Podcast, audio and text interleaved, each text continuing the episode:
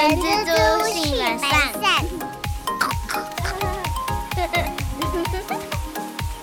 大家好，我是人蜘蛛的后，大家好，我是人蜘蛛的本善小姐。太赞了，太赞了！十二月份到来，之前前几集有跟大家聊到一个嗯嗯嗯啊，就是哎、忘记是什么嘞，November 什么的。然后现在终于来到十二月啦，然后不知道各位的家里面有没有开始布置一些圣诞节的东西？因为想到十二月哦，算是一个你知道蛮蛮开心的一个月份了，因为就是会有 Christmas 跟 New Year，所以像我们家中呢，也陆续开始把我们家的小小圣诞树给搬出来了，开始有一点圣诞的氛围了。好像是因为有小朋友之后，才慢慢有这样子的布置啊，也算是一种仪式感啦。其实现在感觉起来，目前会觉得，诶，这样好像其实也不错。其实我以前就是一个臭直男，你知道吗？我觉得什么节啊，就不用过吧，过那个无聊。然后还有像是我们前几年去迪士尼，会觉得啊，come on，迪士尼耶，就对我来讲，对于我来讲，那个就是小孩子才想去的地方啊。我去以后就直接被摆完。现在圣诞节也是啊，圣诞节，嗯，其实哦，去享受每一个节日哦，我觉得这是一件很不错的事情诶。你看，圣诞节摆一棵圣诞树出来，虽然说我们没有很大费周章的在布置，但是点到就好，我觉得刚刚好。然后大家也开心，小朋友更开心。对啊，我自己是会觉得这一些节日，就是每一年每一年这样过，对我来说，好像又是提醒我自己说，哎、又到了岁末年终的时候，就是好像又可以 review 自己这一年的时候。诶，但我觉得人就是会这样子嘛。呃，十几岁、二十几岁的时候，就是会很期待这些日子，就觉得哇，有没有要过年了？呃，要跨年了，什么大家都会休休，然后去。你知道我最以前是去那个中正纪念堂，我最开始跨年的时候，中正纪念堂有演唱会的哦。这个已经透露我年纪，你知道吗？这个大概是在我可能应该是十五岁，我、国三高一的时候。然后那时候都是免费，那时候五月天都会在中间堂开演唱会，然后后来就是变成那个呃市政府，然后到后来一零一盖好嘛，然后市政府就是变成完完全全台北人跨年会去的那个场所，所以大家可能没有想到，现在因为我们听众都是年轻人比较多，都二十几岁的，以前中正纪念堂是会办演唱会的哦。提供大家这个很 很过时的冷知识啊。对，反正这个月就像刚刚阿善讲的、我觉得，呃，哦，我刚还没讲完。从二十几岁，呃，很期待这些日子，然后从三十岁过后，又开始对于这些日子会觉得，哎呀，这个又没什么，就就只是就没有什么，就内心不会想特别清楚，然后就会，我觉得接下来一个转转泪点就是。后来有小朋友，有小朋友后会觉得，嗯，好像还还是要再过一下这些日子，因为像以前我们根本不会去想说万圣节、圣诞节这些日子要做什么，但可能也是被学校影响了，就学校叫我们装扮啊，或者是说哦要提供可能一个圣诞袜啊，让小朋友可以写信给圣诞老公公，借由这些活动啊，我觉得这样生活起来。好像过得会比较有一些醍醐味，就是把平淡无奇的日子变得好像更有味道一点。我自己当初是因为觉得说啊，如果这些活动可以帮小朋友跟我们多创造一些回忆，我觉得也很棒，所以才慢慢开始就是觉得啊，好像过节是好像可以来准备一下跟孩子们的一个。活动想法，对啊，我觉得阿善的说法我也很认同啦。因为像我们最近在看那个葬送的福利点，其实他这整个故事诅咒，我觉得也有这种味道。他以前跟这些勇者也没有打完魔王了，但是福利莲好像还不知道那个里面的滋味，就在旅程中这些小细节，他以前好像不怎么在意。然后当他现在跟他的徒弟，然后新的伙伴再重新走这趟旅程，他才发现这过程是多么的美好。我们不能爆太多雷啦。不过，就是以前的很多事情，其实都确实的改变了福利连，即使在精灵的生命当中是非常短暂的一个期间。所以，我觉得这个也就投射到我们人身上了，对不对？就是嗯，日子尽量每一天都努力的过啦，不要白费它。OK。最近啊，厚厚我啊，在网络上看到有人会在网络上发问问题，然后我觉得这问题其实还蛮常见的，而且我觉得哦，不管是我跟阿善，或者是现在在听的听众啊，可能都遇过这种事情，真财广告不实啊，哎，我觉得这个真的是非常缺德的一件事情啊，很多时候就是可能有一些人去应征了以后，哦，比如说他面试一家公司。然后呢？当时他在那个可能，诶，就是人力银行网上看到时候，可能薪水是开三万三到五万好了啊，三万三到三万六好了。但实际上去面试以后，哎，对方怎么开的比网络上来的还低呢？可能只有开到三万或者三万一、三万二。那这样子的情形有没有违法？所以今天想说跟大家分享一下。这个真财广告不实的这件事情啊，那我们要不要先跟大家讲说他的判断标准为何？我觉得我们今天呢，可以从到底怎么样子去判断真财广告不实的这一件事情。那我们直接先从就是一些判决函释跟一些诉愿，我们来看看就是。主管机关跟司法机构，他是怎么去认定这些事情的？有一个判决，他是说，以广告刊登之时，广告之内容是否虚伪不实或引人错误。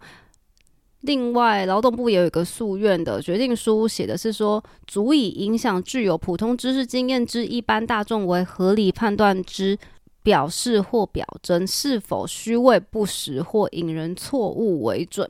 那最后一个是行政院劳工委员会，它有也有一个函释，它是写说，雇主于招募求才或者是雇佣员工工作的时候，以不符合实际的讯息或者是资讯对外加以刊载刊登，揭示邀约，使求职者或者是受雇者误信或者是承诺，所以。我们从刚刚的这几个函式，可以稍微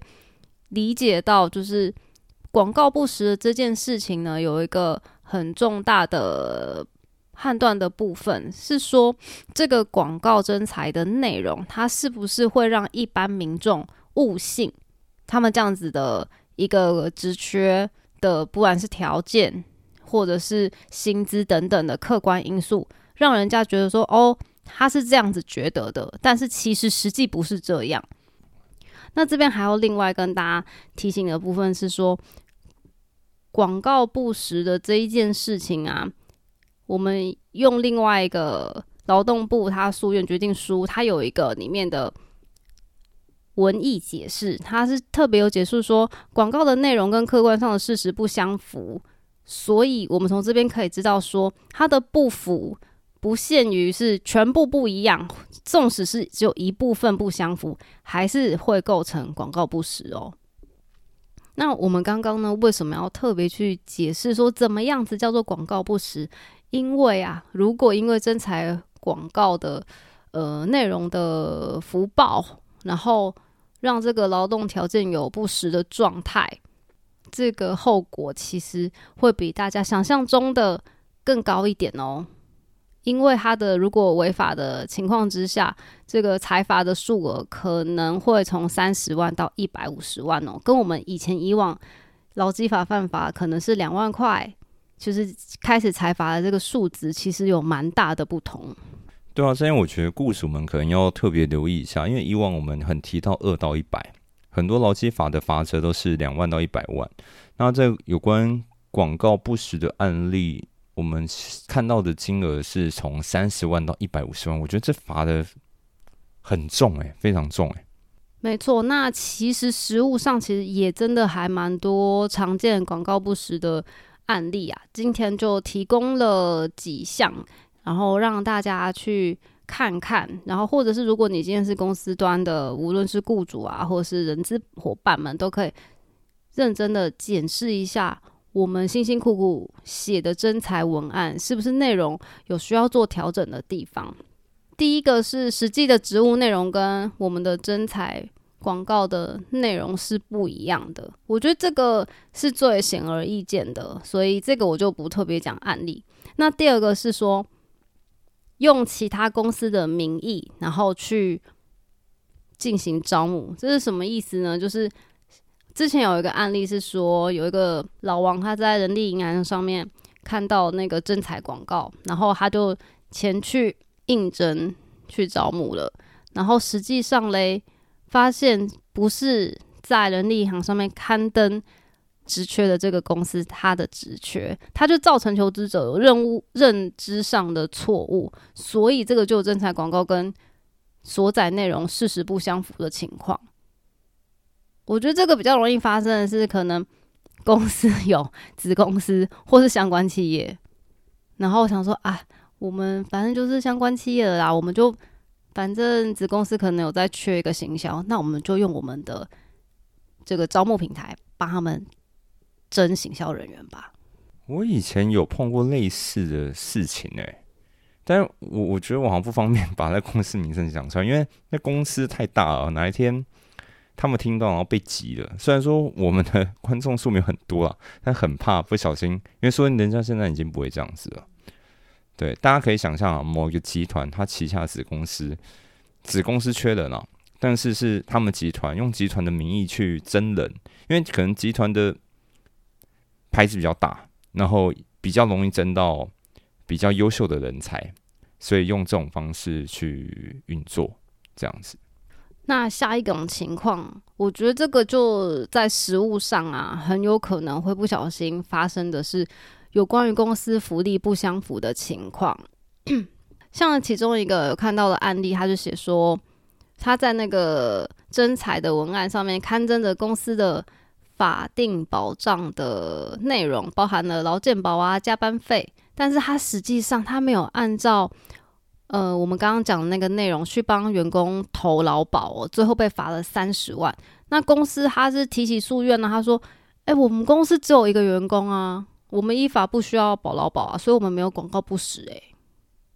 哎，这个很欠骂哎，那你写写个屁呀？对啊，你应该在真才，你你其实你知道已经理亏了还敢大声哎？怎么会有这种人？我觉得没有，我刚会觉得这边就是蛮陷阱的原因，是因为如果公司的员工没有到达五名的话，的确不是劳保强制被投保的单位这样子的要求。但是你自己在真台平常真才的平台内容里面去写了你会喊劳健保，我只能说遇到这么干跳的雇主啊，嗯，那我觉得就离职啊，不用跟他废话那么多了。我觉得另外一方面也有可能是，就是会不会是他们当初就是可能看了参考的真才的内容。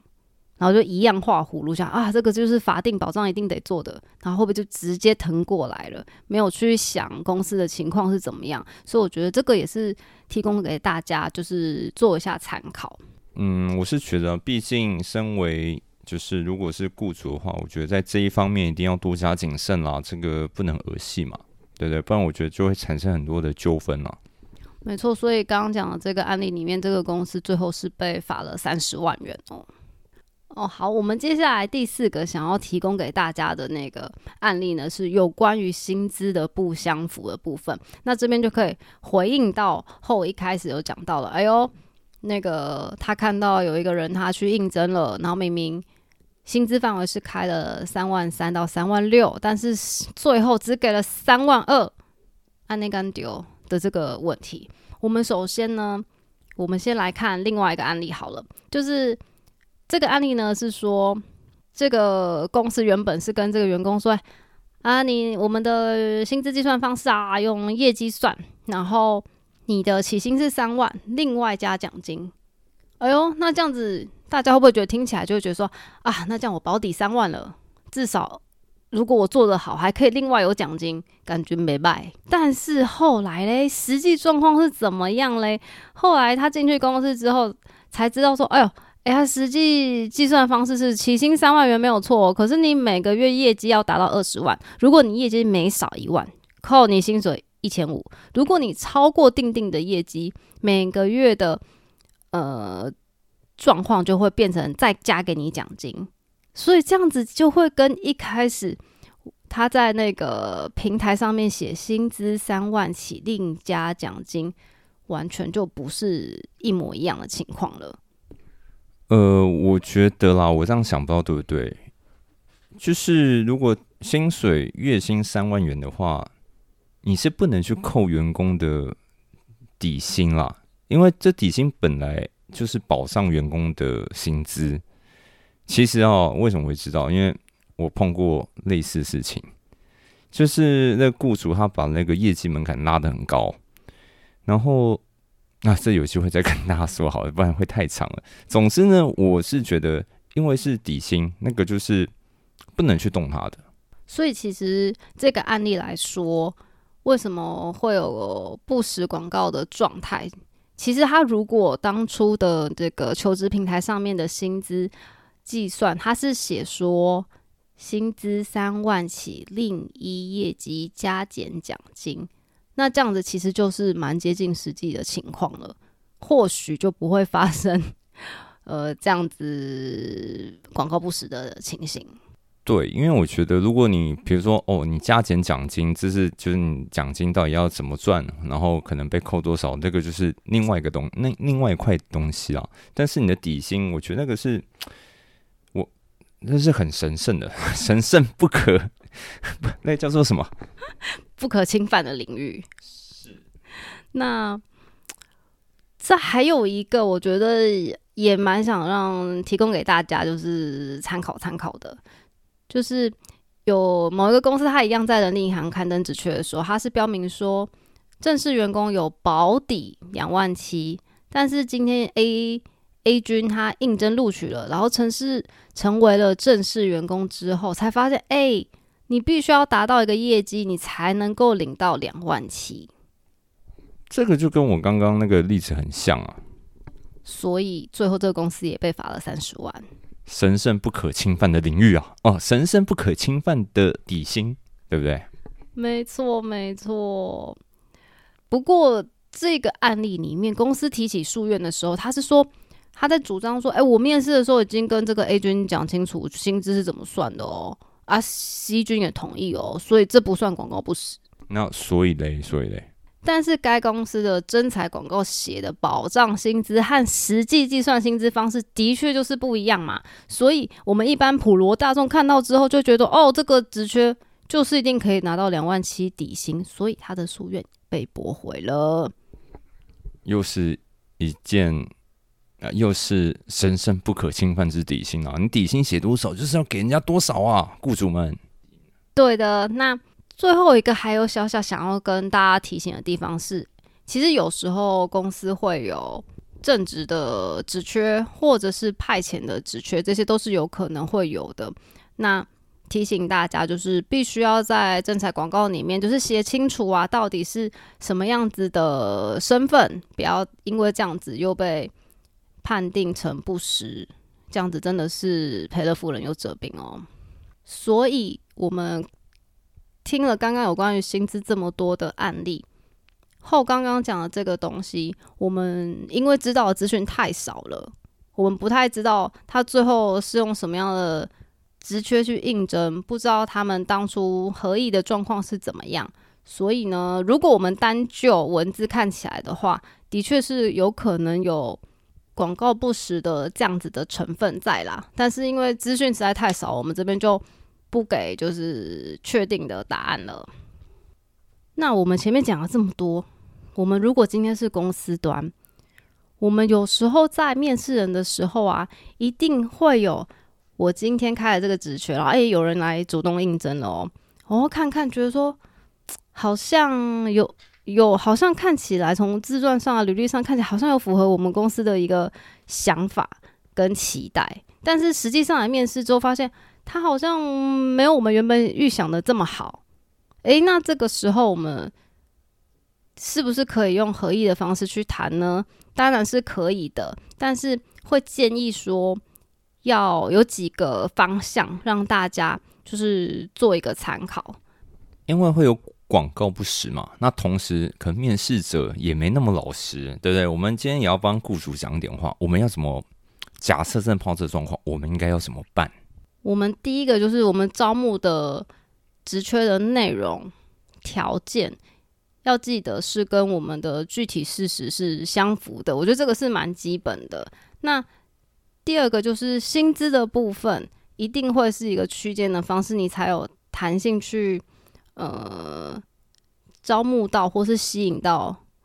适合的人选。但是要记得，这个续薪的范围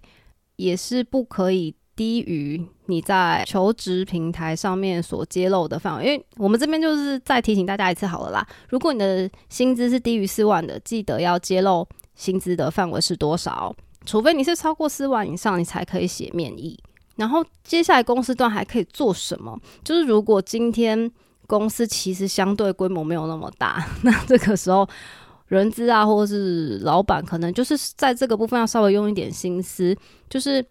公司内部可能需要做一个文件，就是工作说明书或是职务说明书这个东西，你要很确定你自己的需求是什么，资格是什么，那你的条件是什么，这些你都要先有一个相对应的规划。